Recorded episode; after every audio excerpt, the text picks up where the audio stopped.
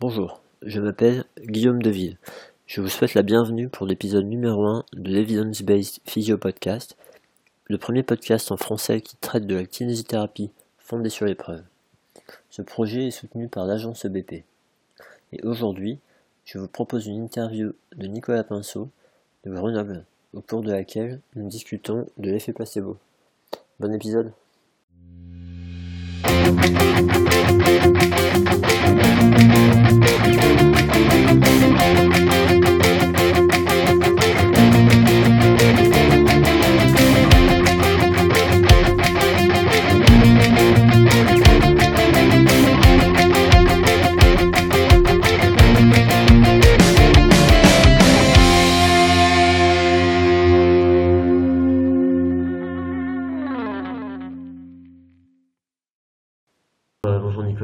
merci, euh, merci de m'accueillir euh, chez toi à Grenoble rien. pour euh, cette, cet épisode de podcast.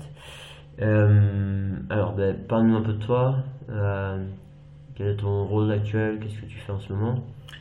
Alors, euh, donc moi historiquement, professionnellement, je suis kiné euh, de formation. J'ai ensuite enchaîné sur un master, une thèse de doctorat que j'ai soutenue en 2009 dans le domaine des neurosciences. Et euh, après un petit postdoc euh, à Garches, je suis revenu euh, en terre grenobloise pour enseigner à l'école des kinés. Et puis, euh, bah, progressivement, j'ai poursuivi des travaux de recherche et j'ai pu intégrer l'Université de Grenoble comme maître de conférence à l'UFR Médecine. Euh, et voilà, j'y suis depuis deux ans euh, et je viens de prendre récemment la direction d'une structure fédérative de recherche dans l'université. Voilà. Donc ça, ça, ça implique, euh, ça implique quoi Ton nouveau rôle? Alors, mon nouveau rôle, bah déjà mon, mon- mon statut de maître de conférence me permet de faire à la fois de l'enseignement, de la recherche et un petit peu de pratique. Alors, c'était vraiment un petit peu.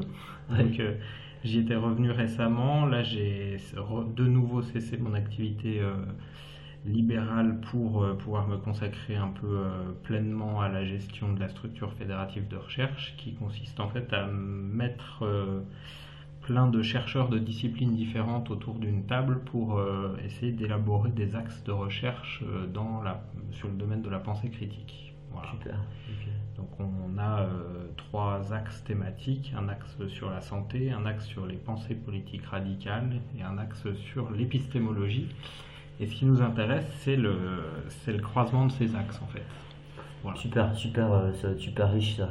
Ouais, c'est intéressant. Et ça permet de voir aussi qu'il y a des gens qui ont des, euh, qui ont des cultures euh, scientifiques et professionnelles bien différentes de la nôtre.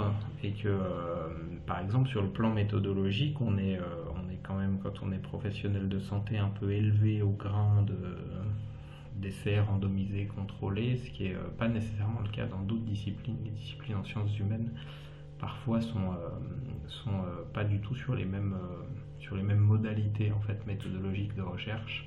Mhm. Et euh, c'est en train de s'harmoniser, mais ça prend du temps et c'est compliqué. Des fois, on parle pas de la même chose en fait. Ah oui, ça c'est difficile. ouais.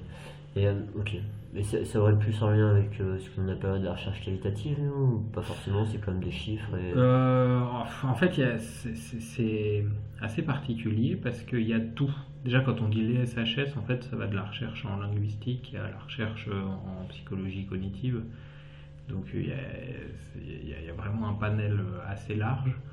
Euh, et il y a quand même euh, historiquement, effectivement, plein de méthodologies qui, euh, qui sont euh, plutôt qualitatives euh, et parfois avec des euh, éléments théoriques de départ qui, euh, qui sont euh, moins établis, en tout cas que dans les sciences euh, expérimentales. Et puis l'autre paramètre, c'est que c'est que l'objet qu'ils étudient est souvent bien plus complexe que nous en sciences expérimentales.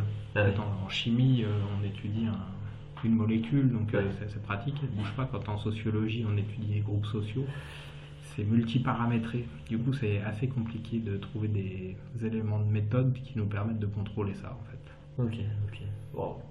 Complexe, ça, ça doit être passionnant tout ça. Ça l'est, ouais, ouais. Ouais, super, super. Bon, alors euh, aujourd'hui on est, on est là pour euh, parler d'un article. Donc euh, Je t'ai demandé de choisir un article qui, qui avait pris d'importance dans, dans, ta, dans ta pratique. Bon, j'ai pas été sympa, je t'en ai laissé qu'un à choisir. Apparemment, c'était pas, pas évident. Ouais, c'est pas, c'est pas facile. C'est pas facile parce qu'en fait, le champ thérapeutique est large parce que on peut aborder les choses d'un point de vue de la technique ou du cure, enfin de la, du traitement vraiment qu'on va faire. Et euh, ce serait négliger la partie euh, de soins, en fait, d'interaction, de communication qu'on a avec le patient.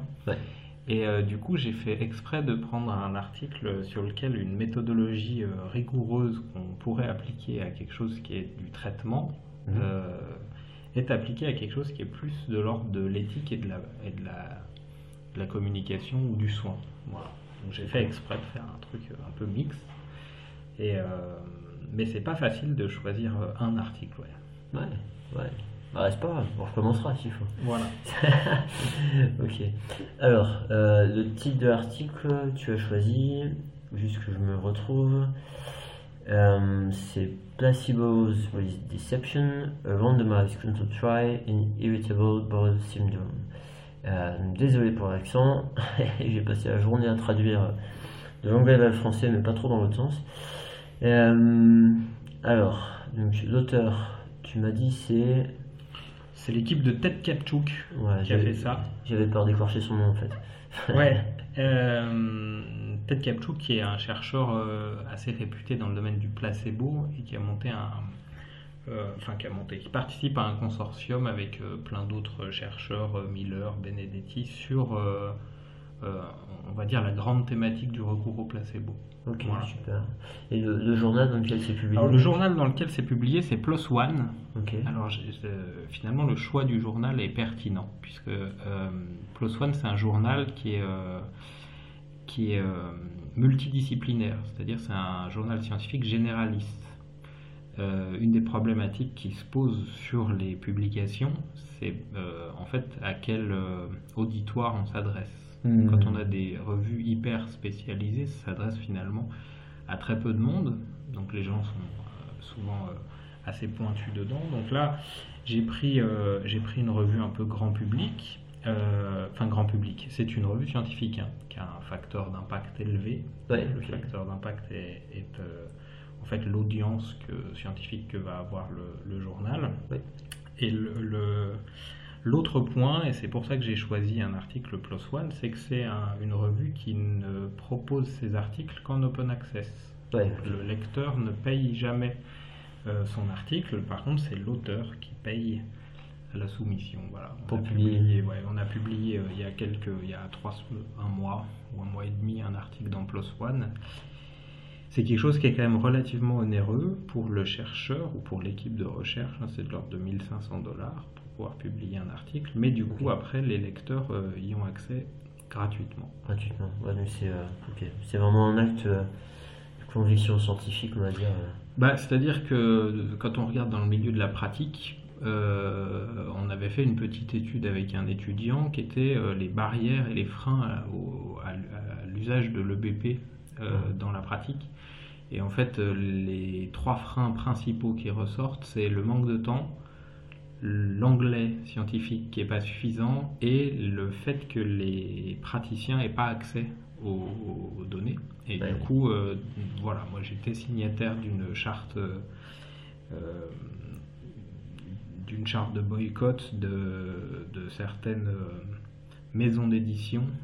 Donc je, revendique en fait le, le fait que la, la, connaissance ne soit pas privatisée même d'un point de vue euh, un peu global, en fait, c'est compliqué pour les universités d'Afrique de l'Ouest de rattraper leur retard si euh, ah on paye 30 dollars un article. Quoi.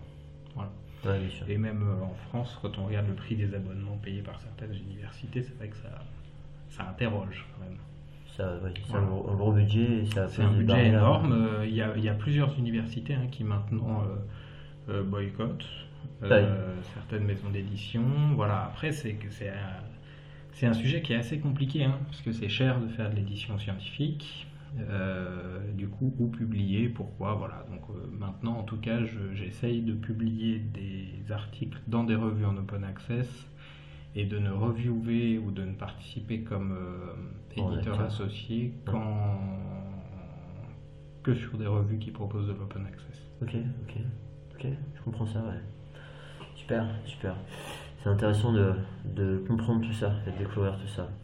Ok, alors si on revient à notre article, euh, le titre, bon en français ça ferait... euh, D'ailleurs je me suis posé la question, euh, Deception, comment tu traduirais ça Et ben en fait c'est c'est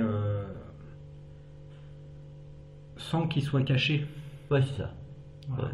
Ouais. En fait, l'idée, c'est c'est, quand on donne un, un traitement euh, réputé placebo, euh, on, on se dit intuitivement que si on va dire au patient qu'on est en train de lui donner un placebo, euh, bah, ça ne sert à rien de lui donner. Ça marchera jamais. Et donc, ce qui a été testé là, c'est justement le placebo sans avoir à cacher au patient qu'il est en train de prendre un placebo. de prendre un placebo, c'est ça.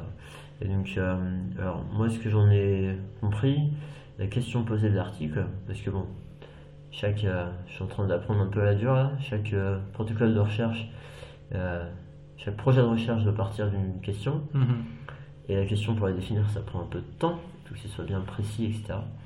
Et vis-à-vis de la question posée, moi, ce que j'ai compris, ce serait quelque chose comme est-ce que la prise en charge d'une pilule identifiée clairement et explicitement comme un placebo, associée à des informations persuasives sur les bénéfices de l'effet placebo, est plus efficace que de ne rien prendre pour améliorer les symptômes liés au syndrome de colopathie fonctionnelle C'est à peu près ça. Ça correspond? Ouais, Ok. c'est ça. C'est le syndrome du, du côlon irritable. Ouais, alors je- sur le terme euh, français, je savais pas si ça se Ouais, traduisait on traduit comme ça, ouais. Syndrome du irritable. côlon irritable. Ok, ok. Voilà. Bon, voilà.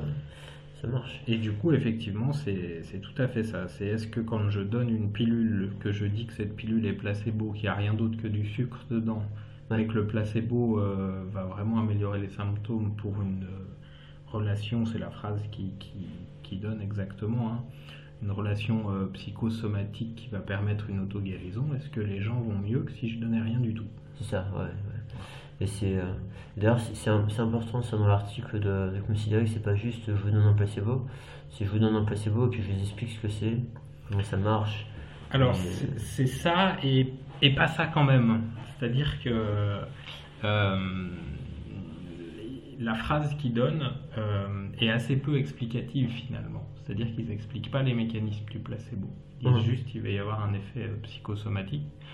Je dis ça parce que je pense qu'on y viendra à la fin de l'interview, mais du coup, euh, on est en train de mettre en place un autre protocole dans lequel il y a une vidéo d'explication des mécanismes neurocognitifs Ah ouais, de l'usage du placebo pour voir si en fait en éduquant les gens à ce qu'est le placebo, on peut pas avoir le même effet que quand on lui donne un traitement et qu'il pense que c'est un traitement efficace. Ju- juste par euh, un effet cognitif, mais sans prendre de, de médicaments, enfin sans prendre de pilules, c'est ça que tu veux dire? Euh, bah on en parlera peut-être après. Ouais, ouais, ça marche. Effectivement. On arrive à rester sur, sur euh, le- l'article pour l'instant. ouais. Euh, ok, super. Alors, si on prend, on va essayer d'être un peu méthodo là, si on prend les critères PICO de l'article, donc euh, euh, les critères PICO, c'est critères importants pour arriver à, à décrypter un article. Euh, et donc PICO, c'est un acronyme en fait, donc c'est pour euh, patient, intervention, comparaison, donc euh, à quelle intervention qui a été choisie, à quoi elle a été comparée. Et O, c'est pour outcome, donc c'est le résultat du traitement, donc la mesure du résultat en fait qui a été choisi. Ok. Donc les patients choisis, du coup, c'est implicite, c'est explicite pardon, dans le titre. Mhm. C'est syndrome du côlon irritable. Ok. C'est ça. Sachant que c'est- quand même une pathologie avec une forte charge euh, psychosomatique. C'est-à-dire que c'est pas un c'est pas un, un classement nosologique qu'ils ont choisi au hasard. Bien sûr, bien sûr. C'est euh, ouais. En fait, on, on- de ce que j'en sais, euh, c'est un, un label comme un- une lombalgie non spécifique ou une lombalgie commune. Voilà. Et euh, en, défini- en définitive, c'est un diagnostic non spécifique. Et a priori, euh, l'effet placebo, quand je sais plus si c'est dans l'article qu'ils en parlent ou si j'ai trouvé ça ailleurs, mais quand on regarde des revues systématiques qui étudient l'effet placebo, a priori on voit qu'il y a souvent un effet supérieur lorsque l'on a une pathologie déjà qui entraîne de la douleur et qui a un label non spécifique. On n'a pas une cause anatomique précise, bien identifiée, etc. Donc effectivement, le fait de choisir cette population-là, c'était pas innocent. C'est ça. Et c'est adapté du coup. Oui, oui, tout à fait. Tout à fait. Après, si on veut rentrer plus dans le détail, euh, un mécanisme qui a été découvert par Benedetti euh, sur les mécanismes cognitifs du placebo montre que ça a une action sur le, la cholécystokinine Mhm. qui jouerait quand même un rôle réel sur euh, l'appareil digestif. Donc, Ouais, coup, voilà. Ouais. Alors après, bon, là c'est pareil, mais on, on- on va voir mon, mon avis par rapport à l'article, mais euh, il faut bien que les gens se rendent compte, a priori, euh, que euh, l'effet placebo, c'est pas un truc, euh, une vue de l'esprit.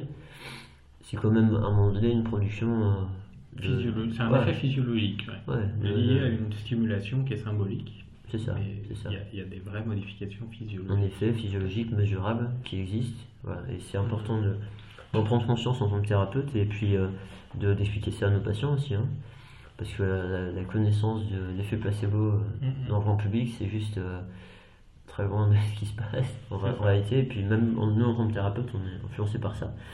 Ok, donc ça c'était euh, les patients. Donc, l'intervention, on l'a déjà dit, une pilule avec une substance inerte plus des informations sur le placebo. Mhm. Euh, alors en fait, les quatre points que j'avais relevés moi par rapport à ça, c'était j'expliquais aux gens que l'effet placebo c'est quelque chose de puissant. Euh, le deuxième, deuxième point, c'était que le corps peut répondre de manière automatique à la prise d'une pilule placebo, comme le chien de Pavlov qui salivait dès qu'il entendait sonner la cloche. On parle de conditionnement opérationnel Mhm. c'est ça. Euh, il, leur suggérait d'avoir plutôt une attitude positive, mais en disant qu'une attitude positive vis-à-vis de ça, ça aidait, mais c'était pas forcément nécessaire. Et, euh, et puis bon, euh, un point essentiel aussi, c'est qu'il fallait prendre des pilules, quoi. Il fallait être observant par rapport à la prescription. Pour, C'est euh, ça. ouais, c'était ça. Après, sur ces quatre points, il y en a un qui est discutable. Ouais, Euh, c'est le deuxième, en fait, euh, puisque du coup, ils ont choisi de présenter le recours au placebo comme euh, fonctionnement avec, fonctionnant avec un mécanisme euh, de conditionnement.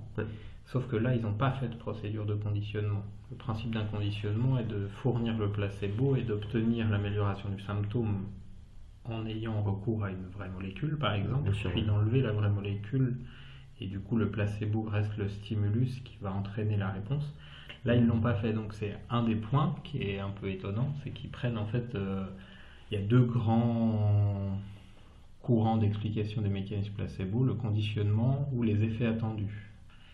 Et en fait, on est plus dans les effets attendus que dans Effectivement, le ouais. conditionnement, donc c'est assez étonnant, c'est un point euh, qu'on peut noter. Euh, et le quatrième élément sur l'observance, en fait, c'est un élément qui est fondamental pour, en- pour avoir l'engagement. En fait, il y a des théories euh, psychologiques d'engagement Oui. qui montrent que plus on fait des actes euh, coûteux, pas coûteux financièrement, mais coûteux sur le plan temporel, cognitif, euh, l'investissement qu'on y met, plus en fait le, le bénéfice attendu doit être grand et du coup plus le placebo est censé fonctionner. C'est ça, ouais. Voilà. Ah Donc sur le dernier, c'est pas discutable, c'est assez étonnant qu'ils aient pris le conditionnement pavlovien comme mécanisme d'explication. mais- Ouais, ok. Ok, intéressant. Intéressant. Euh, alors, donc, sur le critère sur, nos, sur nos picots, la suite c'est le C, la comparaison. Et donc la comparaison c'est pas d'intervention. Exactement. Donc là, ils ont fait, euh, euh, ils ont fait placebo révélé contre rien du tout. Voilà, juste attendre. Voilà, c'est ça. Mais euh, et du coup, il, il me semble que l'étude durait euh, seulement 3 semaines, 21 C'est ça. jours. Donc euh, c'est quand même quelque chose de raisonnable. Et ok. Et bon, c'est assez rigolo, c'est peut-être pas le meilleur moment, mais dans les limitations, ils en parlent. Moi, quand je suis arrivé au stade de l'article où ils ont expliqué l'étude, euh, à un moment donné, ce que- ce qu'on m'a appris, c'est qu'il faut avoir un peu de recul et de bon sens déjà pour analyser un article. Et quand on commence à voir les patients qui sont choisis, la, les interventions qu'ils mettent en place, etc., première question qu'on se pose, mais euh, quel type de personne va accepter d'entrer dans une étude comme ça? Mhm. c'est, On pourrait dire, bon, il peut y avoir une espèce de, de, de- de paramètre de sélection, de biais de sélection peut-être. Mais euh, finalement, bon, bah, quand on voit d'articles, il le mentionne dans l'imitation, il le mentionne, il le reconnaissent très bien, etc. Et, euh, Mais ouais, bah, au départ, la première question, c'est ça, quoi. Ouais, surtout que leur mode de recrutement est un peu particulier, puisque le- leur mode de, cru- de recrutement est par affichage, Ouais. avec euh, un recrutement euh, cherche personnes volontaires intéressées pour une étude sur le mind-body, euh, justement, donc le- les effets psychosomatiques. Ah oui. Donc on peut quand même se dire qu'on a un tri euh, des patients qui vont se présenter. Alors il le contrôle un petit peu ça puisqu'il demande en fait le, le niveau de déception des patients à Ouais. tomber dans le groupe non traité. Tout à fait, ouais. Et donc euh, là ce qu'on peut noter c'est que, euh, c'est que les patients sont pas déçus d'être dans le groupe non traité. Euh, ce qui du coup pour moi en tant que chercheur me montre qu'il y a quand même une perception du placebo qui est un peu particulière parce que les gens sont pas déçus de pas le recevoir alors qu'en fait euh, faudrait que tout le monde soit déçu de pas pouvoir bénéficier d'un placebo quand il reçoit un soin Ouais, puisque tout le monde le reçoit quoi qu'il arrive qu'il soit efficace ou pas ça traduit la connaissance générale vis-à-vis de. C'est ça, et ça, ça vient de loin. Alors là, c'est euh, mon interprétation des choses, hein, mais ça, ça vient de- du fait que le, les, les premières, euh, les premières études ou les premiers recours qu'on a eu au placebo étaient soit euh, pour créer un groupe contre le magnétisme animal, quand euh, à l'époque de Mesmer, on a voulu euh, établir en fait euh, la- la réalité du phénomène. Mhm. Et puis ensuite, on a eu recours au placebo vraiment euh, dans des hum, pathologies, par exemple, où, euh, où on, on était plus proche de la psychiatrie que, euh, que, de, que des pathologies somatiques. Et du coup, dans l'esprit un peu des gens, le placebo est associé à quelque chose de psychologique qu'on donne à des fous. Hmm. Voilà, c'est quelque chose qu'on a encore quand on discute du placebo avec des gens qui n'ont aucune euh, connaissance médicale particulière. Pour eux, ils ne voient pas vraiment de raison de répondre au placebo. Et euh, ils voient même ça plutôt comme quelque chose de négatif. Ouais, c'est ça. Et ouais, ouais, donc cette dimension historique, ouais, ça c'est intéressant. Ça c'est intéressant, effectivement. Ouais. On te remonte la source, enfin, on te remonte le truc, on finit par trouver ouais, des explications qu'on n'avait pas envisagé, envisagé au départ. Bon, super. Euh, alors ensuite, le dernier critère, outcome, euh, donc euh, l'évaluation principale, c'était fait euh, sur un score, alors qui est une, une échelle d'amélioration en fait, qui est une échelle euh, euh, Li- Likert scale. Donc euh, en fait c'est Une échelle de Likert. une échelle de Likert, on dit Ouais. simplement en français, ouais. Et, euh, euh, donc du coup, c'est juste, euh, il y a il y a sept graduations qui va de considérablement, alors il leur demande suite à, la prise du traitement, est-ce que votre symptômes ont été dans les sept derniers jours? C'est ça la question, enfin c'est ça le début de la formulation de la question. Et les différentes réponses, ça va de substantiellement, considérablement pire à, donc ça c'est euh, le premier, le premier, euh, la première graduation de l'échelle. La graduation du milieu, c'est aucun changement. La graduation extrême dans l'autre sens, c'est considérablement mieux. Et donc après, on a différentes euh, graduations euh, de considérablement à modérément à légèrement. Voilà. Mhm. Et euh, ça, c'est l'évaluation principale. Et donc après, ensuite, euh, ils ont pris des critères d'évaluation secondaires. Et c'est assez rigolo parce que euh, d'un point de vue stats, euh, c'est des données différentes. Euh, on, va, avoir un, critère d'évaluation qui est une échelle qui, donne un, score sur euh, 500 points. Un critère d'évaluation qui donne un, score euh, oui-non. Un critère d'évaluation euh, avec euh, ben, plusieurs échelles de, échelles de en fait regroupées qui finissent par donner un, score sur 100. Et donc ça c'est assez sympa pour jouer euh, en termes de stats. euh. Mhm. Voilà, enfin, faut être un peu geek peut-être pour euh, trouver ça sympa les stats, mais moi ça me déplaît pas. Non, pas forcément. hein, c'est un, bel outil, les stats. hein. Ouais, ouais. euh, la forme la plus évaluée du mensonge, certains disent. C'est vrai? C'est-à-dire? Eh ben, que tu peux convaincre à peu près n'importe qui sur n'importe quoi avec euh, le recours à un outil statistique mal utilisé ou tellement bien utilisé qu'il est manipulant, quoi. Ouais, c'est ça. ouais. C'est sans doute une des raisons pour lesquelles euh, euh, aujourd'hui il y, a une tendance, à, à ma connaissance, à, à publier les protocoles avant de faire les études et de publier les études Mm. après, histoire que les, les personnes qui font l'étude s'amusent pas à retravailler les chiffres après Mhm. pour finir par sortir des trucs qu'ils n'avaient pas prévus au départ parce que euh, bah, si on manipule bien les chiffres, si on les torture assez longtemps, ils finissent par dire ce qu'on veut dire. Quoi. Mhm. C'est ça. Après, là, dans l'article, quelque chose qui est rassurant, et c'est quelque chose qui doit être euh, rassurant à chaque fois que, à mon avis, euh, un lecteur s'empare d'un article, c'est que déjà, quand l'auteur nous dit mon critère de jugement principal, c'est ça, c'est déjà top. Parce que, en fait, ça veut dire que il n'y a que là-dessus qu'il va juger de la pertinence de ce qu'il a fait. Oui, sa conclusion. Le reste, euh, c'est pour discuter, quoi. Mais du coup, quand vous voyez pas de critère de jugement principal, c'est-à-dire que s'il y en a un qui sort sur euh, 25 critères qu'il a pris, il va nous dire que ça a marché. Celui qui nous dit mon critère de jugement principal c'est ça, si ça marche sur son critère de jugement principal, ça justifie ses conclusions. Bien sûr. S'il n'a pas d'effet sur son critère de jugement principal, normalement il doit rien conclure. Ouais, ouais. Et oui, en effet. Et puis, euh, avec notre espèce de cut-off à, à la valeur de, de P, la, la Mm. valeur statistique qui est à 0,05, en définitive, il suffirait qu'il prenne euh, 20 manières de mesurer. Et statistiquement, il est sûr d'en avoir une qui va lui donner, euh, qui va lui donner un effet et, euh, et qui n'existe pas forcément. Et alors, ça, c'est l'erreur de type 1.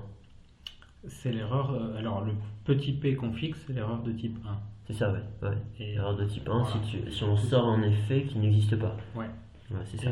Coup, là, il y a deux éléments rassurants. C'est on a un critère de jugement principal et on a un calcul de nombre de sujets nécessaires à Ouais. inclure pour avoir une puissance suffisante. Ouais. Ça veut dire qu'en fait, avant de commencer, on sait sur quoi il faudra euh, juger l'article et on sait qu'il a fixé a priori le nombre de sujets nécessaires pour que quoi qu'il arrive, on puisse conclure. C'est ça. Parce que du coup, sans faire ça, le piège est de dire bon bah voilà, on va inclure 15 et 15. Et puis à la fin, en fait, on peut jamais rien conclure parce qu'on nous dit bon bah de toute façon, on n'a rien montré, mais on manquait de puissance, donc en fait, on pouvait rien montrer. C'est ça, ouais. Là, au moins, c'est rassurant. Il a un critère de jugement. On a un nombre de sujets à inclure pour avoir une puissance. Vu que le nombre est atteint, on peut conclure sur l'article, quel que soit le résultat qu'on a. hein. Mais bien sûr, ouais, non, ça, ouais, c'est, c'est, ça c'est super que tu, le- tu le décrives comme ça. là. Et, euh, ouais, donc, au final, le, le- la problématique, si on fait pas ça, c'est soit on n'a pas assez de patients, et éventuellement on peut rater un effet qui était existant, C'est ça, ça se peut. soit on a trop de patients, et là le problème c'est que si, enfin, trop, si on a un chiffre énorme, on va arriver à rendre un effet qui est pas forcément très grand, on va rendre significatif statistiquement peut-être, ça peut être le Non, risque. ça va pas jouer comme ça. Le, problème, c'est que le ratio. euh, euh, en fait, on n'a jamais trop de patients Ouais. en, en recherche, sauf qu'on doit répondre à des contraintes euh, quand même euh, euh, éthico-économiques. Mhm. C'est-à-dire, il n'est pas éthique d'inclure plus de patients que nécessaire, et économiquement, il n'est pas du tout rentable de le faire. Bien sûr. Donc euh, à partir de là, en fait, on, on définit une différence qu'on a envie de voir. Cette différence, ce qu'il faut bien comprendre, euh, c'est qu'il n'y a que les cliniciens qui peuvent nous dire euh, la différence cliniquement intéressante. C'est pour ça que les cliniciens ont un rôle euh, à jouer très important dans la détermination des méthodes de recherche, puisqu'un chercheur, lui, sait bien faire la méthodologie, mais de combien de points de VA il faut que ça s'améliore pour que ça ait un sens, généralement, il n'en sait pas grand-chose. Donc, quand on dit, voilà, il faut que ça bouge de tant de points pour que je considère cliniquement que j'ai vraiment amélioré mon patient, quand on a cette différence-là, qu'on sait qu'on veut se mettre dans des conditions habituelles, alors après, c'est des normes scientifiques, hein, on dit qu'au-delà de 80% ou 90% de puissance, on considère que c'est raisonnable, euh, sachant qu'il n'y a pas de, il n'y a pas de, de certitude en science. En fait, c'est un jeu probabiliste qui fait qu'on essaye d'être le plus vraisemblable possible. Mais, et c'est pour ça qu'il faut que les études soient reproduites. Ce qui pose un certain nombre de problèmes à l'heure actuelle, puisqu'en fait les articles sont tellement peu détaillés généralement qu'il est impossible de les reproduire, et que du coup vous ne trouverez pas deux fois la même méthode réalisée dans deux endroits différents, et du coup on n'a pas de confirmation des résultats, et potentiellement le jeu statistique fait que des résultats qu'on peut croire euh, réels euh, sont en fait euh, simplement euh, soit liés au hasard, soit liés à d'autres paramètres. Oui, c'est ça, c'est Mm. ça. ouais. C'est intéressant que tu dis ça parce que je me suis posé la question. Euh, donc là, dans, dans, le début de mon master, sur mon module de recherche, j'ai demandé, parce qu'en fait, notre, notre responsable qui nous faisait la partie sur la, recherche quantitative, elle me disait qu'à un moment donné, quand il y a une étude, enfin, quand on pose la question, il, enfin, quand on a un objectif d'étude, il faut bien poser sa question, mais d'abord, il faut faire une bonne revue de littérature pour vérifier que euh, personne n'a déjà conduit cette étude-là. Mhm. Et alors, bon, après, il y a tout un tas de trucs, mais le point qui m'intéresse là-dessus, c'est euh, elle disait si ça a déjà été fait et montré, ça sert à rien de refaire. Et en fait, ça m'embêtait un petit peu ce, truc-là, mais je suis allé la voir après le cours. Et je dis, mais si ça a été fait une fois et que, bon, ben, euh, de façon un peu grossière, on peut dire, euh, même s'il montre un effet significatif, il y a peut-être une chance sur 20 euh, que ce soit un effet qui n'existe pas. ça ne vaudrait pas le coup de répliquer l'étude pour avoir quelque chose un peu plus probable, enfin augmenter la probabilité. Et elle, elle m'a soutenu que non, si, on, si, on, si on reproduit une étude, il faut qu'on ait une raison de le faire, soit parce qu'on pense qu'on peut faire différemment, soit parce qu'on pense que alors bon, du coup, moi mon idée ce serait, si jamais un jour j'ai envie de faire ça, à la limite c'est euh, de dire, il y a pas mal d'études qui sont faites dans d'autres pays, avec un système de santé qui est différent du nôtre, de dire, bon mais c'est bien, on a des repères par rapport à tout ce qui se fait ailleurs, mais est-ce que par rapport à notre système de santé très particulier, on peut montrer des choses identiques? Euh, Voilà, donc qu'est-ce que tu ces deux choses-là Alors en fait, il y a deux niveaux dans la question. Euh, Premier niveau, et est-ce qu'il est nécessaire de refaire une étude qui a déjà été faite? En fait, la réponse se trouve dans la euh, méthodologie de l'étude qui a déjà été faite.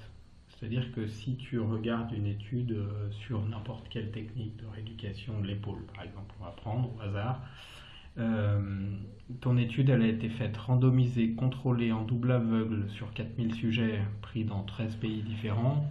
On peut dire, bon bah là, en fait, euh, la plus-value de mon étude va pas être majeure. Hmm. Donc en fait, euh, là où c'est vrai, il ne faut pas reproduire quelque chose qui a été très bien fait, ou alors il ne faut pas reproduire quelque chose qui a été mal fait. En fait, vous avez des dizaines d'études faites avec un biais méthodologique majeur, ça sert à rien de la refaire, l'étude. En fait, il faut reprendre le sujet de l'étude, mais corriger la méthodologie. Moi, c'est ce que je dis souvent, j'ai pas mal d'étudiants, par exemple, qui disent, bon, ben, de toute façon, ils ont qu'un an et demi, deux ans pour faire un mémoire, donc à la fin, il n'y a jamais beaucoup de sujets dedans. Et euh, la phrase classique en discussion, c'est, bon, ben, il faudrait qu'on inclue plus de sujets. Ben, des fois, je leur dis surtout pas que s'ils ont fait euh, un biais méthodologique qui fait qu'ils n'ont pas d'aveugle, ça sert à rien d'embêter plus de monde en fait. Il faut juste euh, enlever les biais méthodologiques. Donc la question est-ce qu'il faut la reproduire ou pas? Mon expérience, moi, c'est que dans le domaine de la, de la, de la thérapie manuelle au sens large, on va dire, euh, on a déjà un problème méthodologique avec le double aveugle. C'est-à-dire qu'on a nécessairement un thérapeute qui n'a pas d'aveugle respecté. Rien que ça, pour moi, justifie de multiplier les essais cliniques sur le même sujet. En fait, euh, vu qu'on ne peut pas exclure l'influence du thérapeute lui-même, le fait que quand on le reproduise et que plusieurs thérapeutes différents on trouve le même effet, tu vois, ça, ça, permet de diminuer le poids potentiel de l'absence de l'aveugle du thérapeute. D'accord. Donc ça, à mon avis, c'est déjà un premier intérêt. Alors après, est-ce qu'on peut justifier de refaire les études parce que notre système de santé est différent? En fait, c'est une question qui est assez euh, large. Hein, euh, j'en discutais avec euh, quelqu'un la dernière fois qui me disait, ça sert à rien de faire de la recherche en kiné en France, il y en a plein fait ailleurs. Ça peut se défendre comme point de vue. Mhm. Pourquoi on investirait de l'argent dans la recherche en kiné en France alors qu'il y en a plein qui le font? Euh, le premier argument, euh, quand même, c'est un argument euh, éthique. C'est qu'en se disant ça, si tout le monde se dit que c'est l'autre qui le fait, en fait, déjà ça pose un problème. Personne le fait. voilà. Le deuxième élément, c'est qu'en fonction des thématiques, je pense effectivement que le système de santé a une influence sur les résultats c'est-à-dire le mode de prise en charge, ça va changer la capacité d'observance. Donc sur certaines thérapies, c'est possible. Après, sur certains autres articles, c'est pas du tout un bon argument. Et par contre, un troisième argument que je vois, c'est le même argument qu'en journalisme. C'est-à-dire que si l'objectif est de, d'augmenter le recours aux pratiques fondées sur les preuves chez les professionnels, parce qu'on pense que ça améliore la qualité des soins, ça réduit les risques, ce qui est quand même plutôt dans l'air du temps. Euh, le fait d'avoir des chercheurs proches des cliniciens fait que c'est comme en journalisme, euh, ce qui arrive en bas de votre rue, en fait, euh, bah, ça vous concerne plus que ce qui se passe à l'autre bout du monde. Et du Hmm. coup, avoir des chercheurs qui sont seulement dans des pays lointains, et ben, ça favorise pas le recours euh, aux preuves dans la pratique clinique. Alors que si à chaque fois que vous discutez, vous dites ah bah tiens je connais lui qui fait de la recherche là-dessus, euh, si tu veux tu peux le rencontrer, tu peux aller discuter avec lui, ça crée une proximité qui facilite la diffusion des preuves dans la pratique. La mise en application, ouais. mais ça c'est Mm. ça c'est vraiment ouais, c'est intéressant parce que je pense que ça arrive ça arrive de dialoguer parfois avec certains professionnels de santé en disant voilà on a ces, ces données là etc. Et moi je me suis déjà entendu dire euh, oui mais enfin bon euh, euh, ça n'a pas été fait en France, ça a été fait dans d'autres pays euh, et voilà mais tu fermais une porte juste comme ça facilement et Mm. donc, tu vois ce que tu dis ouais, ça, me- ça me parle bien. Et a- normalement en science, euh, il n'y a aucune raison qu'un résultat obtenu euh, ailleurs soit différent d'un résultat obtenu en France, sauf sur les points qu'on a mentionnés plutôt euh, de sûr. psychologie et de sociologie de la santé. Ouais, ouais, c'est ça. Il y a notre système de santé, bien sûr. Ok, ok. Et euh, juste, alors on, on a parlé, de- t'as parlé de double aveugle, hein, enfin de mise en aveugle du thérapeute et du patient, Mhm. hein, c'est ça. Et euh, bon, j'espère que tout le monde me suit sur ce point-là. Euh, je me suis amusé à utiliser, euh, vu que c'est un, un, un essai euh, contrôlé randomisé, je me suis amusé à utiliser l'échelle de Pedro parce Mhm. que je joue avec mes nouveaux outils. Et effectivement, bon, bah, ça nous sort un bon score à, à 8 sur 10.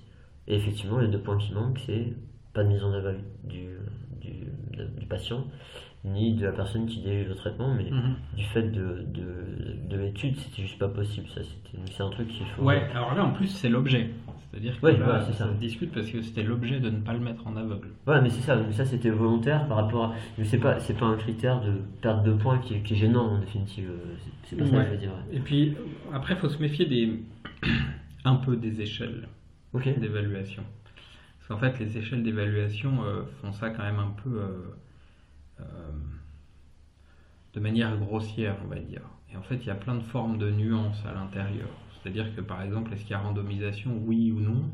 Mais en fait, la randomisation, il y a mille façons de la faire. Il y a des façons beaucoup plus fines que d'autres. Donc en fait, effectivement, c'est un bon moyen, en tout cas, pour un clinicien de se dire quel est le niveau de preuve de ce que je suis en train de regarder, mais, euh, mais c'est souvent quand même euh, insuffisant. Quand on veut par exemple euh, faire une revue de littérature sur un sujet précis, il faut Ouais. rentrer dans le détail de ça. Parce que par exemple, le- les mises en aveugle, les mises en aveugle peuvent être partielles, c'est-à-dire qu'on besoin plus d'informations souvent que ce qui est donné dans l'article pour savoir si l'aveugle est réellement respecté ou pas. C'est vrai, c'est vrai. Donc souvent, on a ce qu'on appelle des incertitudes sur le biais. Et ces incertitudes peuvent être mineures ou majeures. Donc en fait, les scores, euh, par exemple le score Pedro, donne pas de score d'incertitude. C'est-à-dire que c'est classé plutôt de façon assez binaire. Ouais. Après, moi je le connais pas très bien, j'utilise pas euh, ce score-là. Mais Ouais. Quand on regarde les scores, euh, je sais pas, de la grille consort, où il y, a- il y a quelques grilles hein, qui, qui permettent d'évaluer, euh, voilà, il y en a qui sont plus fines que d'autres. Après, il y en a qui prennent un temps incroyable à, à utiliser. Donc, bah, il faut toujours mettre ça euh, dans le rapport, euh, enfin dans la vraie vie, en fait, euh, c'est compliqué d'évaluer un article de manière critique. Ouais, bien sûr. Si la majorité des cliniciens, je pense, ont plutôt recours aux revues systématiques Hmm. ou aux méta-analyses pour avoir une idée globale de, sur telle ou telle thérapie ou tel ou tel traitement. Parce que article par article, ça devient presque un boulot, quoi. Ouais, oui, ça prend un temps fou, hein. Ça, Ouais. ça, c'est sûr, ouais. Ça, c'est sûr. Et c'est vrai que, il me semble que dans l'échelle de Pedro, euh, il me semble qu'en fait, effectivement, il faut dire est-ce que la randomisation est mentionnée ou pas? Mais euh, bon, si elle n'est pas décrite, euh, c'est quand même un point. Et je comprends ce que tu veux dire. Donc, au final, est-ce que ça, on peut considérer ça comme un, outil raisonnable pour dégrossir ah pour des cliniciens Ah bah c'est un bon outil. Mais ça va laisser passer des trucs, forcément. de toute façon, il faut se dire un truc, une étude parfaite n'existe pas. Non, c'est sûr. C'est impossible. Donc il faut juste qu'on arrive à des niveaux de des niveaux de biais méthodologiques le plus faible possible. Donc le fait qu'il y ait au moins un groupe comparé, c'est minimum, sinon on peut rien dire. Le fait qu'il y ait eu une randomisation, c'est le minimum. Ouais, d'un point de vue cause à effet, tu veux dire Ouais. Ouais, ouais, bien sûr. Euh, voilà, sur des essais de ce type-là, effectivement, c'est les biais euh, minimum à, à, éviter. Quoi. Ouais, c'est sûr. Et du coup, c'est rigolo parce que par rapport à cet article-là, ils ont mis une, à disposition une checklist euh, qu'on sorte. Oui. Et euh, là, c'est chouette parce que effectivement, il y a pas mal d'items. Euh, qu'est-ce que j'avais regardé Moi, il y a 25 points, mais il y a des petits A et des petits B, alors ça fait 37 points. Mhm. Et ce qui est bien, c'est qu'eux, ils l'ont rempli pour nous. Donc, mhm. après, on va pas, ne va pas s'amuser à mentir non plus. Et ça, ça fait gagner du temps au final. Et mhm. là, c'est encore une volonté de transparence sur la qualité de ce qu'ils ont fait. En fait, ils l'imposent plus one. Pour soumettre, ah, ok. vous êtes obligé de fournir le, la grille. Ok, ok. Bon, bah, critère de qualité qui est valable par rapport à rien qu'à la revue. Ouais. Super. Bon, euh, alors là, on a, on a évoqué tout ça, euh, les critères, et du coup, ben, qu'est-ce que ça donne en termes de, en termes de résultats, cette étude? Alors, le résultat principal, puisqu'en fait, il y a sur le critère jugement principal qu'on va juger, hein, c'est que euh, le c'est que le fait de révéler à votre patient que vous êtes en train de lui donner un placebo euh, vous permet quand même d'avoir une amélioration des symptômes. Voilà. Ce qui est un peu nouveau, hein. c'est le premier à avoir fait ça. Avoir montré ça, hein. il y a des suites alors Alors il y a des suites, il y en a en cours. Euh, nous on a commencé une étude, parce que là la difficulté c'est qu'on n'a pas de traitement et traitement placebo. Mhm. Mais euh, traitement placebo révélé. Là où c'est étonnant, c'est qu'on n'a pas de traitement placebo euh, non révélé. C'est-à-dire quel est le degré d'efficacité du traitement placebo révélé par rapport à un placebo réel? D'accord. Il y a, peut-être, alors je sais pas si c'est suffisant, mais il y a peut-être un élément de réponse dans la discussion parce qu'à un moment donné, il mentionne une étude sur la même pathologie avec les mêmes critères de mesure et en fait, euh, en, testant une vraie molécule pour le coup, au final, leurs résultats sont aussi bons avec le, si j'ai bien compris, avec le, le, placebo révélé que avec la pilule euh, qu'ils ont utilisée dans, dans d'autres études. C'est ça, c'est ce qui. Mais du coup, là, faut être méfiant parce que pas la même étude, bien sûr, pas les mêmes critères de recrutement, voilà. Donc, euh, du coup, à mon avis, ça, pour le coup, ça mériterait de refaire ouais. une étude. Ça, ça, vous déporte vers euh, vérifier ce, que tu dis, voilà. si, rajouter un, un groupe contrôle. Ça, ça, ça, ouais. Oui, c'est ça, parce qu'en définitive, euh, c'est assez rigolo.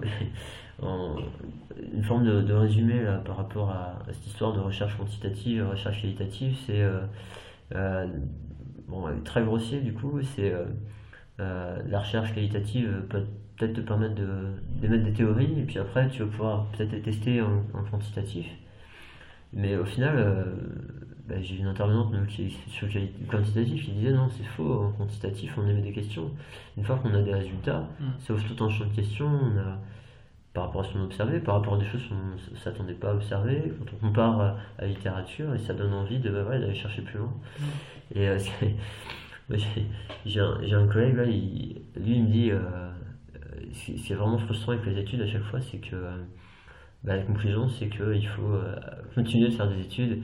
Et, euh, et, alors, chaque fois, ça me rappelle un, truc. Euh, il, y a, quelques années, j'ai assisté à une présentation du professeur Égoire à, Poitiers, qui est un neurochirurgien à, Poitiers. Et, et, dans sa présentation, à un moment donné, il nous a dit il a fait une analogie avec les fourmis. je ne sais pas si tu es familier avec ça, peut-être bien. Et il dit en fait, les fourmis, elles ont tendance à, à explorer quelque part et puis à laisser des, des phéromones, mm. des, substances. Et euh, si à un moment donné, bon, il y a un problème, ils mettent des substances comme quoi il ne faut pas y aller. Et du coup, euh, bah, la fourmi d'après, elle va pas y aller. Et puis, euh, si jamais ça se passe bien et qu'elle revient, bah, elle met des substances et la fourmi d'après va aller plus loin.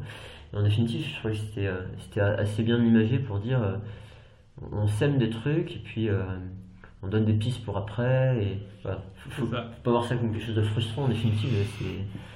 C'est ça, il faut, faut savoir en plus que le travail de chercheur, euh, en fait un chercheur c'est un professionnel de l'échec. C'est quelqu'un qui fait que rater et qui continue quand même.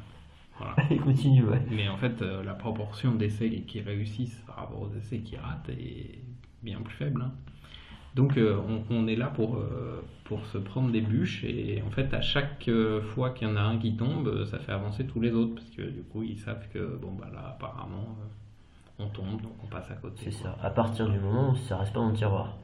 Exactement, ce qui est un autre, une autre forme de problème. Et puis à partir du moment où, où on fait ça avec une certaine forme d'éthique de la recherche, parce que là on, on assiste quand même de plus en plus à une transformation de la recherche avec euh, une vraie volonté euh, utilitariste, c'est-à-dire une recherche pas utile directement euh, sera peu financée, Ah sera délaissée. Il y, a, il y a la grande discussion sur la recherche fondamentale, par exemple, Ouais. et la recherche appliquée, soi-disant. Voilà, je vous encourage, il y a quelques bons bouquins là-dessus. hein, sur, Il y a Dominique Reynaud qui a écrit un livre qui s'appelle Qu'est-ce que la technologie? Qui est pas mal fait pour essayer de situer un peu euh, ce qu'est la kiné et dans quelle mesure elle est en train de.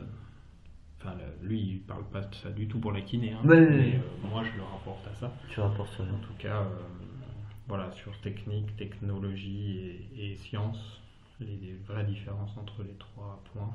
Voilà. D'accord. Et du coup, ça devrait être l'objet de ma présentation au prochain JFK. Ah oui, tu vas présenter ça au GFK, super, super. Chouette, chouette, chouette. Et, euh, et c'est ri- c'est rigolo parce que tu vois, là en Angleterre, là, euh, les anciens OG, là, ils sont tous en train de virer au, au qualitatif, euh, par contre. Ouais, alors, euh, Une espèce de tendance là-bas, c'est. Enfin, je sais pas Le- si ça va d'ailleurs, mais. ouais, après, euh, qualitatif, quantitatif, je suis pas sûr que ce soit la bonne. euh, que ce soit le, le bon moyen de démarcation. En fait, il y y a, pour moi, hein, euh, soit on a des méthodologies a priori, soit a posteriori. Donc, méthodologie a priori, c'est. euh, c'est en fait, euh, on pose des hypothèses, on y répond, quoi. Ouais. Et puis, a priori, c'est vraiment les éléments exploratoires sur lesquels on n'a même pas de. On n'a Ouais. même pas d'hypothèse à formuler. Après, dans les deux cas, ça peut être qualitatif ou quantitatif l'analyse qu'on en fait. Parce qu'en fait, il y, a la, il y a la méthode, il y a l'analyse et il y a le type de données. Tu vois, qualitatif, Hmm. quantitatif, en fait, tu Ouais. peux euh, analyser qualitativement des choses quantitatives. Oui, je comprends. Donc, euh, du Ouais. coup, le- la terminologie là est importante. Par contre, il y a un point, c'est que est-ce que quand tu dis il retourne vers le qualitatif, en fait, il retourne vers quel type de d'études, par exemple, ou de méthode? Eh Ben, bah, la plupart du temps, quand même, c'est des, des kinés ou des infirmières. Et, euh, et si tu veux, eux, ils mentionnent ça dans le sens euh, euh, quelque chose in- inductif et euh, alors je sais pas comment ça se traduit en français du coup inductif et déductif Ouais. mais bon mais clairement euh, je sais pas si ça correspond à ce que tu viens de dire Un peu, méthodologie. mais, mais, voilà, Ouais. ils disent que classiquement euh, bon, ben, le quant- Mm. quantitatif serait plutôt euh, déductif Ouais. et qualitatif plutôt Hypothético-déductif. Voilà, plutôt inductif, pour Ouais, euh, induire, euh, sortir des théories, et puis euh, quantitatif pour euh, analyser les théories et puis euh, les, les vérifier, en gros. Et, euh, mais, euh, mais bon, clairement, c'est pareil, ils nous ont bien dit que c'était. Ouais, effectivement, ils nous ont bien dit que euh, c'est pas parce que euh, c'est quantitatif ou qualitatif que ce sera forcément pour induire des théories, Mm. pour. En fait, euh, normalement, la, la méthodologie euh, inductive, si on reprend ce terme-là, arrive en a- avant l'autre, en fait. Ouais. Donc c'est juste, euh, moi ce que je, je défends, hein, c'est ce qu'on appelle un monisme méthodologique. C'est-à-dire, il y, a- trop de gens qui s'échappent de la méthode en disant ouais mais nous euh, on travaille sur l'être humain, c'est vachement plus compliqué, donc on n'utilise pas vos méthodes scientifiques. Quand tu regardes, il y a plein de thérapies par exemple, où les gens disent euh, non, mais nous euh, on sait que vous vous faites des essais randomisés contrôlés, mais ça s'applique pas à notre thérapie nous, parce que nous elle est plus complexe, ou nous il y a un, un élément surnaturel qui intervient, enfin voilà. Si on sort de ce monisme méthodologique, en fait on sort de qu'on appelle des questions euh, euh, de type scientifique, Ouais. Et donc on sort du champ de la science. Et c'est pas très grave, hein, parce que Ouais, non, mais plein de façons de- de l'entendre, ouais. Mais En tout cas, c'est- c'est c'est important de garder une méthode rigoureuse en science. Oui, Il ne reste ça. que ça en fait, que la méthode. Oui, puis c'est c'est pas parce que c'est du qualitatif qu'il n'y a pas de méthode. Hein, parce que là, je suis en train de découvrir la dure. là, euh, Exactement. Ils sont en train de taper les bouquins et tout. euh. Seule chose qui est un peu plus compliquée, c'est qu'ils ont pas l'air d'être tous d'accord comment définir les différents termes et. euh, enfin bon, bref. Mais, mais par contre, ils insistent sur le fait que c'est un processus rigoureux, Mm. la recherche qualitative. Et euh, c'est intéressant. Et souvent, souvent beaucoup plus long. Nous, on a des étudiants, par exemple, qui disent ah, mais Moi, j'aime pas les stats, je veux faire, Ah oui je veux faire une méthode euh, inductive. Et C'est en vrai. fait, euh, ils s'aperçoivent au bout de six mois qu'ils auraient mieux fait de faire un bon test stats. Assez facile, Tu finalement. m'étonnes. Tu m'étonnes, ouais. Ça, je, franchement, je commence à comprendre. ouais. ok, super. Bon, on a parlé, on a parlé de cet article-là. Euh, ben, au final, ce qui est intéressant maintenant, là, c'est euh, euh, comment est-ce que, vis-à-vis de ces résultats qu'ils ont obtenus, donc euh, une amélioration ben, statistiquement significative et qui euh, passait la barrière du euh, cliniquement signifi- significatif ou euh, suffisant. Du coup, qu'est-ce que, comment on peut se servir de ça dans, dans la pratique kiné pour des cliniciens euh, qui peuvent, Alors en peuvent fait, directement là, pas vraiment, parce que le syndrome du côlon irritable, ça fait pas partie des patients euh, Bien sûr. directement traités, etc. En tout cas, l'objet de l'article était réellement la transformation de la pratique clinique, puisque par exemple, la réglementation aux États-Unis interdit maintenant la prescription et l'administration de placebo à un patient sans lui dire qu'on lui donne un placebo. Ah oui. Et jusqu'à présent, du coup, jusqu'en 2000, euh, jusqu'à son étude là, euh, tous les médecins avaient cessé de prescrire des molécules placebo, alors qu'ils le faisaient avant, puisque en fait, ils disaient bah ouais bon bah si on peut plus euh, leur prescrire et ne pas leur dire, ça sert à rien, donc on arrête de le prescrire. L'objet de Kapchuk, c'était de transformer cette pratique médicale-là en disant, bah, si en fait vous pouvez le prescrire et puis leur dire, et puis ça marchera quand même un peu mieux que si vous faites rien. Donc il a cette volonté-là. Après, dans le champ de la kiné, euh, moi comment je transpose ça Mhm. C'est que se pose quand même souvent la question en kiné de qu'est-ce que je dis au patient, qu'est-ce que je lui dis pas. Par exemple, je suis en train de lui faire une technique euh, sur laquelle j'ai pas de preuve de- d'efficacité. Est-ce que je dois lui dire ou est-ce que je dois pas lui dire? Voilà, ça c'est des problématiques souvent éthiques qui se posent, euh, que les étudiants nous rapportent aussi, parce que euh, au fur et à mesure des études, ils disent bon bah de leurs études à eux, hein, Mhm. Ils disent bon bah en fait on s'aperçoit qu'en kiné il n'y a pas tant de choses que ça euh, euh, prouvées sur lesquelles on va pouvoir s'appuyer, comment on va faire avec les patients, puis on va devoir leur mentir. Bon bah du coup en fait l'idée c'est de dire bah non peut-être pas, parce que peut-être qu'en expliquant les mécanismes, en, essayant d'être convaincant auprès de vos patients, et ben vous allez pouvoir arriver à faire un bon soignant, parce qu'il ne faut pas oublier que la pratique fondée sur les preuves, c'est pas prendre la preuve et l'appliquer, c'est prendre la preuve et l'inclure dans notre méthode de raisonnement pour faire le meilleur traitement possible pour ce patient donné avec ce thérapeute donné et les preuves qu'on a disponibles. Donc euh, en ça, je trouve qu'il est, il est pas mal. Euh, un autre élément pour lequel moi j'avais choisi ça, c'est que il montre qu'on peut utiliser des méthodes rigoureuses pour traiter de questions qui sont pourtant pas des questions euh, purement techniques et qui sont des questions de est-ce que je peux dire à mon patient que je suis en train de lui faire un truc placebo ou pas? Et euh, l'étape d'après, et c'est ce qu'on va essayer nous de démontrer, c'est qu'en étant plus euh, éducatif envers le patient, en allant plus loin, en allant plus loin dans le- les explications, Oui. on arrive en fait à récupérer complètement les, ce qu'on aurait perdu. Donc en fait, on va faire un test euh, avec un placebo euh, vrai où on dit au patient qu'il est en train de recevoir quelque chose d'antalgique par rapport à un placebo éduqué et on fait euh, l'hypothèse de non-infériorité, c'est-à-dire que Ok, on a ouais, le même ok. résultat dans les deux cas. Ouais, pas, ouais, d'accord, ok. Donc, euh, tu lui, tu lui dis pas, donc tu lui, tu lui donnes euh, le sentiment de prendre un, un médicament actif. Enfin, tu, ouais, Voilà, l'étude elle va être euh, faite avec euh, un truc simple. hein. On, on va induire une douleur chez des gens. parce que du coup, expérimentalement, c'est plus facile de tout contrôler. Donc il y a des tests qui existent pour ça. Ouais. Ça s'appelle le cold pressure test. C'est un Ouais. test de douleur induite par le froid. Ouais. Et ensuite, on va appliquer une crème neutre de massage dans des conditions un peu standardisées, parce que c'est quand même de la recherche. Hmm. Et dans un cas, on va dire que c'est une crème antalgique. On va leur faire euh, regarder un film quelconque sur de la santé. Et puis dans l'autre cas, on va leur dire que c'est un placebo, mais avant, ils auront regardé un film sur comment marche le placebo et pourquoi il y a toutes les raisons qu'un placebo euh, améliore leurs euh, symptômes douloureux, puisque ça sécrète des, voilà, des neurotransmetteurs qui sont dans le cycle de la douleur, etc. Et euh, du coup, dans tous les cas, ce sera de la crème neutre. Et donc, notre hypothèse, c'est qu'il n'y aura pas de différence. Donc, on verra ce que ça donne. Et si ça, ça marche, l'hypothèse après que moi j'ai en tête, c'est que en fait, un traitement antalgique vrai donné par un médecin sans plus de précautions que ça, euh, on peut arriver à faire aussi bien en donnant un placebo, en expliquant et en- Ouais, voilà, sans les effets secondaires. D'abord- Ouais, c'est ça. En fait, c'est pour, euh, pour montrer. euh, Et, et cette dimension-là, d'ailleurs, de... ça n'existe pas les effets secondaires sur du placebo? Alors, c'est pas des effets secondaires. Il existe l'effet nocebo. Oui. Ouais. L'effet nocebo, c'est en fait euh, le fait que tu aies une dégradation des symptômes liés à la prise de quelque chose qui est inerte. Ok, exemple. ça, ça, s'appelle euh, l'effet Nocebo. nocebo, même pour les médicaments. Ok. Ouais, ouais. D'accord, ok, ok.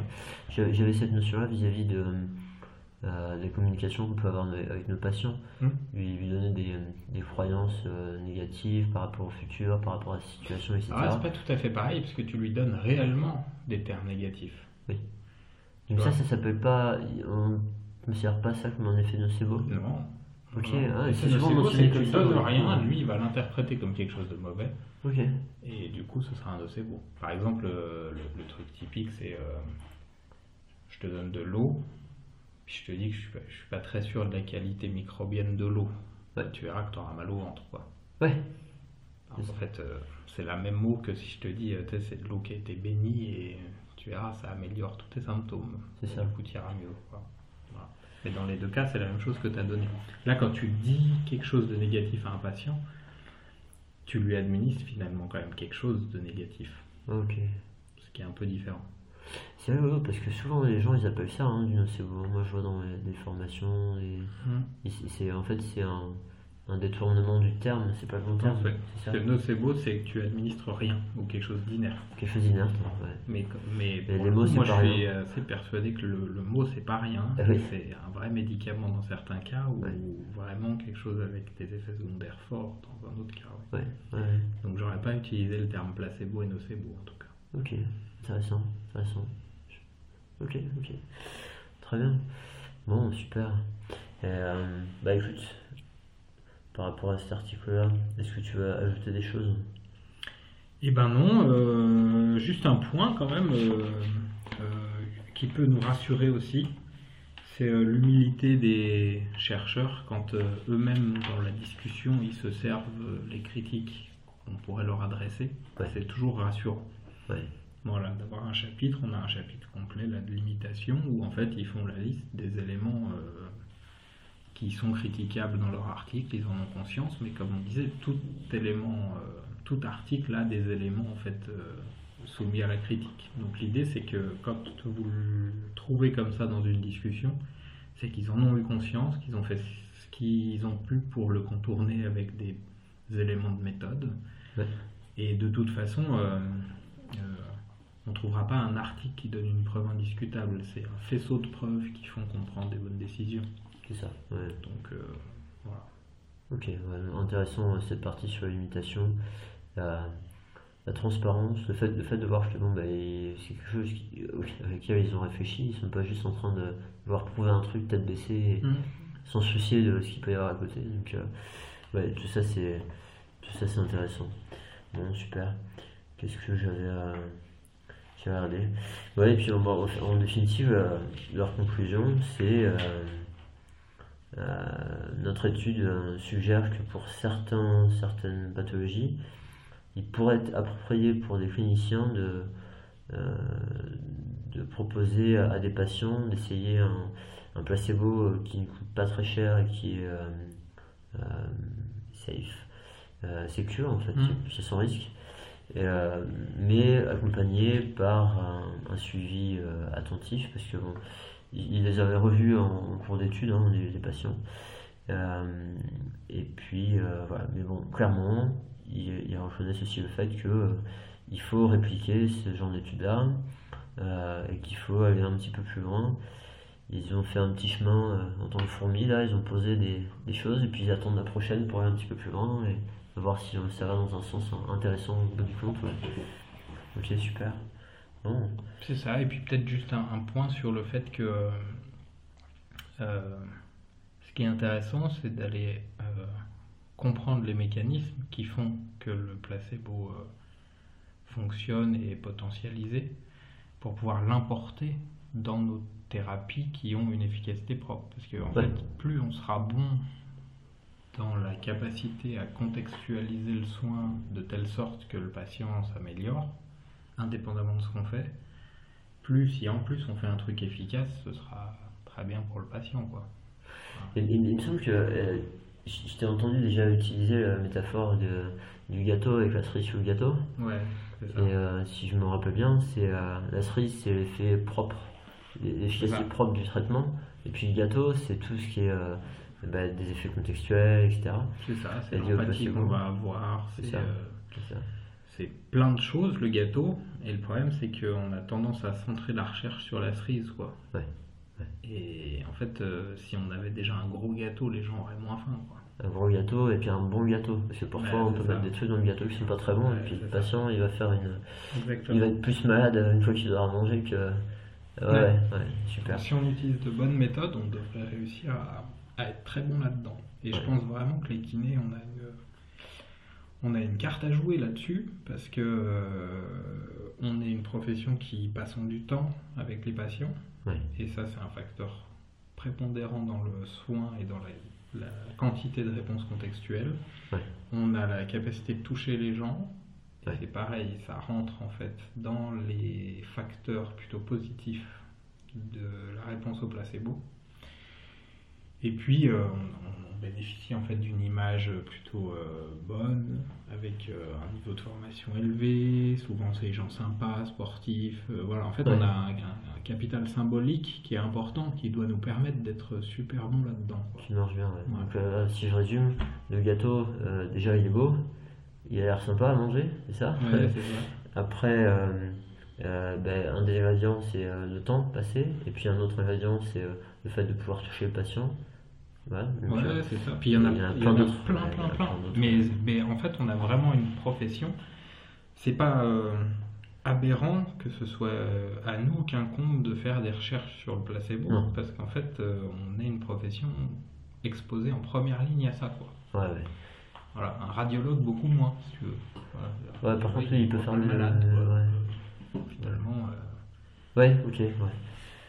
Ouais, non, ça, ça, ça c'est sûr.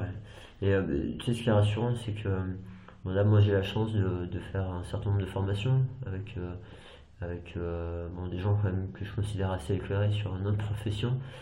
Et ce qui est assez rigolo, ce que, ce que certains disent, par exemple, c'est si on fait tout un tas de formations, à un moment donné, avec des gens en privé qui ont du succès, avec leurs patients, qui peuvent rapporter des choses intéressantes, à un moment donné, ce qu'il faut essayer de chercher, c'est pas trop la différence, c'est le point commun.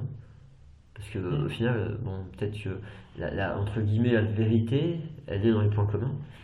Et ce qui est assez, euh, assez chouette, c'est que bah, on a vu aujourd'hui encore dans la formation que je viens de, je viens de traduire là, euh, à chaque fois, les, points clés, c'est euh, des éléments de communication avec le patient, faire, preuve d'empathie, mm. vérifier ce qu'il a compris de son problème, savoir utiliser les mots du patient, euh, ne pas remettre en cause euh, des choses qui ont été faites par le passé par d'autres praticiens, essayer d'éviter justement, le discours contradictoire qui va faire que le patient est perdu, enfin ce genre mhm. de choses, vérifier qu'il a bien compris ce qu'on lui a expliqué, qu'on n'a pas laissé des choses en route. Et, donc ça, rejoint tout ça, et au final, des gens qui sont avancés, qui font des recherches, alors, peut-être le distinguo n'est pas, est pas le plus approprié, mais très quantitative, voire montrer des effets spécifiques, etc. Tous, là, nous on voit hein, en première ligne, ils vous disent la base, c'est la communication, c'est tout ça la base. C'est le gâteau en fait. Bah ouais. Ouais, C'est on s'intéresse à la cerise, mais, Mais le avec des bonnes méthodes, on devrait arriver à être euh, Ouais. vachement bon là-dedans. Ah ouais, ouais. Mais Et pareil, ça, se- faut faire des recherches dessus. Là où c'est un peu dommage, si tu regardes le, ne serait-ce que le cursus de formation, la part qui est consacrée à ça est quand même beaucoup plus faible que la part qui est consacrée aux cerises, quoi. bien sûr. Ouais. Voilà. Bah, on est biaisé dès le départ par rapport à ça, bien sûr. Ouais, mais parce que euh, il y a une histoire professionnelle aussi. Et... Ouais, il y a toujours des raisons, de toute façon, c'est sûr, c'est sûr. Mais c'est marrant parce que nous, on voit hein, dans le, de, la façon dont les courses euh, peuvent se remplir, quand on propose des choses qui sont plus sur le modèle biopsychosocial et, et quand on propose du euh, vraiment technique, pur et dur, etc.. ça se remplit pas de la même manière. C'est pas, c'est pas la tendance qu'on a habituellement, c'est pas. Et euh, c'est quelque chose qui a changé dans d'autres pays, hein, parce qu'en Mhm. Angleterre, euh, c'est pas comme ça. Et, euh, et peut-être que c'est rigolo parce que c'est toujours des continuums. Enfin bon, Et nous on est peut-être un peu trop loin d'un côté, et eux ils sont en train de partir un peu trop loin de l'autre, ils sont en train de jeter des trucs euh, qui peuvent être parfaitement valables. Et euh, il faut être raisonnable, mais euh, c'est vrai, bon, j'avoue qu'une de nos volontés, c'est d'arriver à, à tendre vers ça, mais c'est pas facile à promouvoir, hein, on n'est pas sensibilisé à ce genre de choses. ouais. Non, c'est dur, ouais. Puis euh, après, il y a plein de facteurs qui font que ce sera compliqué. Les temps euh, sont différents. Le temps de la recherche et le temps du soin sont deux temps différents, en fait. Ouais. Un clinicien, lui, a besoin, il a besoin de savoir tout de suite. Un chercheur, il sait que quand il a une idée, on saura que dans 4-5 ans, quoi. Bien sûr, bien sûr. Donc rien que ça, c'est compliqué. Euh, et puis après, il y a, il y a le- un autre aspect encore qu'on n'a pas traité, c'est le rôle social qu'on a, qui est euh, au-delà de la relation individuelle avec euh, quelqu'un. Et ce rôle, il est relativement peu exploré et peu investigué sur le domaine des recherches. Et c'est là où je pense que, par contre, euh, il y a une spécificité au pays et au système de santé. Et par contre, pour que des recherches se fassent là-dessus, il faut qu'il y ait des professionnels qui se mettent à faire des recherches dessus.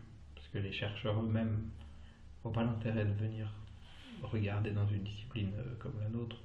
Hmm. C'est euh, un peu trop petit et sans spécificité réelle pour leur modèle. Donc c'est soit c'est des kinés qui se mettent à faire de la recherche en sociaux, En sociaux, ouais. Hmm. Mais sinon, ça, ça va rester lettre morte. D'accord. Donc ça c'est encore un des, un des ingrédients du gâteau qui est pas encore, euh, on pense pas utiliser, qu'on connaît pas, on sait pas trop comment il faut le mettre, quoi, etc. Et c'est un truc qu'il faudrait se poser la question de faire des Ouais, recettes ouais, avec, ouais, euh, ouais, je pense vraiment. euh, voilà, je sors un peu de mon champ de compétences spécifiques, hein, mais quand, euh, quand j'essaye de prendre du recul et de regarder comment les choses se- s'imbriquent, en fait, euh, par exemple, nous, on est amené pas mal à chercher sur les thérapies alternatives. Ouais. Voilà. Donc, euh, c'est assez logique, hein, placebo, thérapie alternative, voilà, c'est mes champs de recherche. Euh, à la fin, quand même, les questions qui se posent, euh, c'est des questions de politique de santé, c'est plus des questions euh, de BP. C'est qu'est-ce qui fait qu'on on crée une offre de santé en dehors d'un système conventionnel qui répond aux mêmes problématiques, pratiquement avec les mêmes techniques, si ce n'est à un moment donné pour euh, avoir un affaiblissement du système de santé euh, socialisé qu'on a. hmm. Et voilà, il faudra que des gens s'emparent de ce genre de questions si on veut trouver les réponses. Ouais, ouais. Mais ça, je sais pas, je suis pas assez euh, dans le truc pour connaître, pour connaître d'où viennent les fonds. Est-ce que ça intéresse les gens qui donnent des fonds de- d'explorer ce truc-là Bah pas vraiment, mais euh, mais est-ce que pour autant ça doit être eux qui déterminent les questions de recherche qui sont posées? Je Ouais. suis pas sûr. Ouais, ouais, ouais. Non, je suis je suis bien sûr, Ouais. bien sûr. En fait après c'est Est-ce que c'est pas une barrière, c'est ça veux dire c'est- Euh, si, mais euh, il y a énormément de disciplines euh, de recherche qui, qui ont peu d'argent et pour autant euh, ils arrivent à avancer. Et j'y arrive. Ouais. Non, je pense que ce qu'il faut, c'est que c'est que des gens soulèvent les questions déjà, Hmm. parce que c'est pas forcément intuitivement les gens ne pensent pas euh, à ce genre de questions là en fait. Euh, et puis il faut des gens après motivés pour euh, travailler dessus, quoi. Hmm. Ouais. Surtout. Et Dieu sait que, euh, vu le, le temps qui s'engage, l'investissement que ça Mm. représente, il faut, il faut euh, vraiment que ça, ça soit quelque chose qui nous prenne au trip pour y aller, quoi. Ouais, faut que ce soit motivant parce que sinon. Ah, il, faut, il faut que ça nous parle. hein. Ouais, ça, c'est, si c'est quelqu'un qui nous dit vas-y, fais-le, euh, pff, Mm. là, c'est pas la peine. hein. Mm. Ok. Bon, super, super. Bah écoute, euh, je te remercie. Eh ben, c'était un plaisir. pour tout ça. Et puis, euh, et puis euh, ouais, donc tu disais là dans, dans, dans le futur, futur proche, tu m'as parlé des JFK. Futur proche, il y a des JFK, ouais, c'est Ouais. c'est ça, sur lequel je devais intervenir sur la pensée critique. Ok Et puis quand j'ai demandé le sujet, on m'a dit c'est s'ouvrir et innover. Donc euh, c'est compliqué de faire euh, coller les deux. Pensée Ah oui. critique et s'ouvrir et innover, bah, ça dépend que- par quel euh, bout on prend ça. Et puis du coup, bah, j'ai choisi de, de faire de faire ça en quoi en fait le positionnement clair de ce qu'est la kiné en termes de technique, techno et science euh, peut aider à, à l'innovation Mhm. et puis euh, où, sont, où peuvent être les impasses d'innovation en fait. Ok, ok, bon, super. Des fois les gens pensent qu'il suffit que quelque chose soit nouveau pour que ce soit innovant. Mais en fait c'est pas le cas. C'est différent. Ouais, c'est pas pareil. Ok, bon, ben on, on va voir comment tu nous détailleras tout ça. J'ai Mm. j'ai hâte de voir ça, c'est intéressant. Ok. Et puis, euh, bon, et puis ouais, puis on aura la chance de t'avoir aussi, euh, euh, de t'avoir, euh, c'est au mois de juin. C'est ça. Ouais, pour, euh, pour une formation avec nous de deux jours. Et euh, moi, je suis impatient de voir ce que tu vas nous, nous préparer. On va voir. Super, super. Bon, bah merci encore. Et puis, à la prochaine, à très, à très bientôt. Ça marche, à bientôt. Salut. Salut.